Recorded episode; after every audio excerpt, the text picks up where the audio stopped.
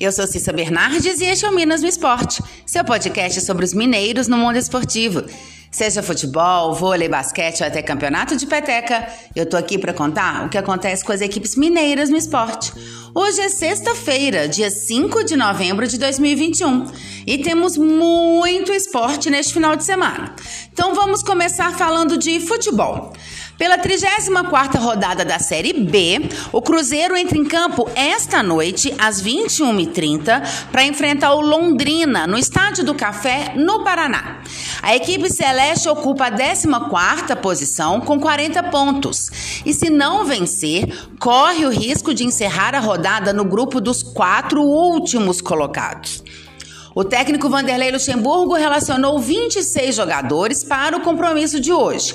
Três deles viajaram de última hora, após a contraprova do teste de Covid-19 apontar resultado negativo.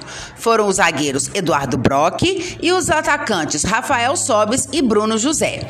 Desta forma, outros três serão cortados no banco de reservas. Uma das novidades na delegação é o atacante Vitor Leque, que se estabeleceu como titular no lado direito do setor ofensivo. Ele estava suspenso na rodada anterior contra o Vila Nova e volta a ser opção para o treinador. Se voltar ao time titular, ele vai entrar na vaga de Wellington Nem. Luxemburgo ainda vai colocar Ramon ou Rodolfo ao lado de Eduardo Brock em razão da suspensão de Léo Santos.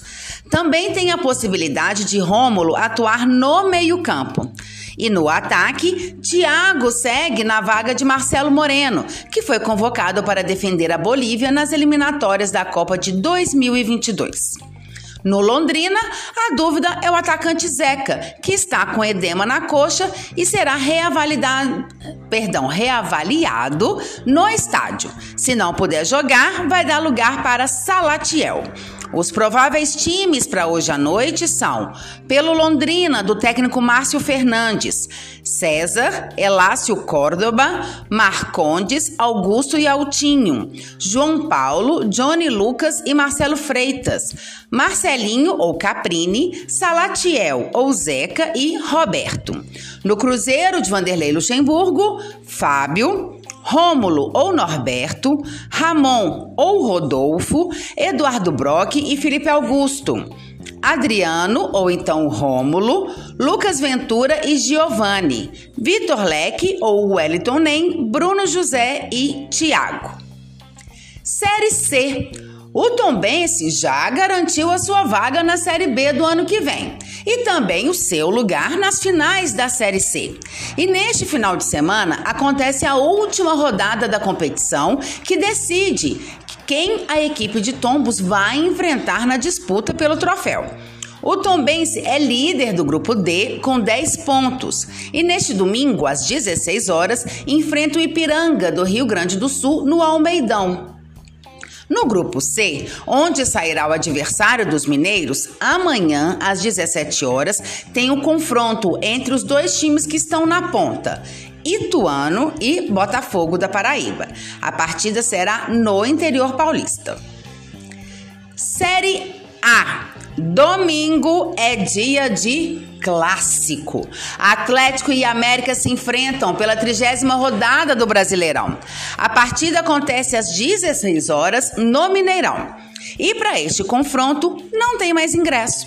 A torcida atleticana adquiriu todos os bilhetes em menos de três horas de venda. A presença de público para o clássico no Mineirão ficou restrita aos atleticanos. Mesmo com a liberação da CBF para a torcida visitante nos estádios, a Prefeitura de Belo Horizonte optou por ainda não permitir o acesso do, dos torcedores do time adversário, nesse caso aí o América mandante na partida, o Atlético inclusive deixou em aberto a possibilidade de reservar uma carga de ingressos para o Coelho, mas a PBH decidiu manter o protocolo vigente.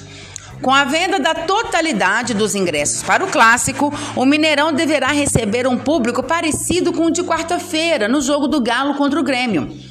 Com 56.624 pessoas, o Gigante da Pampulha registrou um recorde de torcedores na temporada do futebol brasileiro, que ainda está marcada pela pandemia da Covid-19.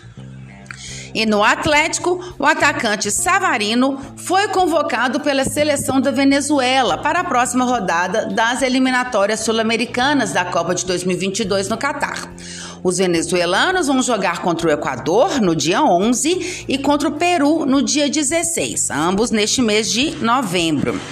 Assim sendo, o atacante desfalca a equipe atleticana em duas rodadas do Brasileirão.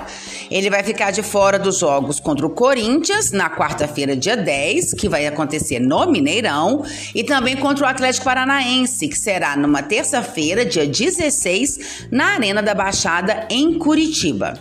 Savarino se junta ao zagueiro Júnior Alonso, que foi chamado pelo Paraguai, Vargas, convocado pelo Chile, e como desfalques do Atlético em decorrência das rodadas seguidas das eliminatórias. Outro que também deve ficar de fora é o meio-campo Alan Franco, que vem sendo frequentemente chamado pela seleção equatoriana. Futebol feminino. Neste final de semana acontecem os jogos de volta das semifinais do Campeonato Mineiro. Amanhã tem clássico. América e Atlético se enfrentam às 16 horas no Sesc Venda Nova. A partida entre Espartanas e Vingadoras foi modificada de domingo para sábado para que a torcida possa prestigiar tanto o masculino no domingo como o feminino amanhã.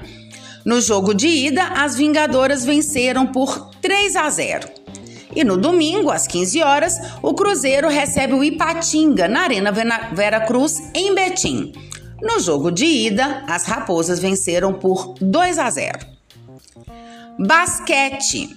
O Minas Storm entra em quadra esta noite, às 19 horas, para enfrentar o Pato Basquete na Arena Minas Tênis Clube, em Belo Horizonte. A equipe Minas Tenista está invicta no NBB, com três vitórias em três jogos. O jogo desta noite poderá contar novamente com a presença da torcida nas arquibancadas. E os ingressos estão à venda no site eventim.com.br. Vôlei. Hoje é dia de Superliga Feminina. Às 18h30, o Dentil Praia Clube recebe o vôlei Bauru em Uberlândia. E às 21 horas, o Itambé Minas enfrenta o Unilife Maringá, no Paraná. E pela Superliga Masculina, amanhã tem América Montes Claros e Sada Cruzeiro, às 21h30, pela terceira rodada da competição. Mesmo sendo mando do América, o jogo acontece no Riachão, em Contagem, por causa das reformas no ginásio Tancredo Neves em Montes Claros, que teve a sua estrutura comprometida pelas chuvas no último mês. Os ingressos para a partida podem ser adquiridos pelo site centraldoseventos.com.br e custam R$ 20 a inteira e R$ 10 a meia entrada. Amanhã, a partir de 20 e 30, as bilheterias do Reachão serão abertas caso restem entradas disponíveis. Devido ao protocolo de retomada das atividades esportivas, a carga de ingressos é reduzida. Quem comparecer ao jogo deverá usar máscara no acesso e durante toda a permanência no Riachão, além de manter o distanciamento no ginásio.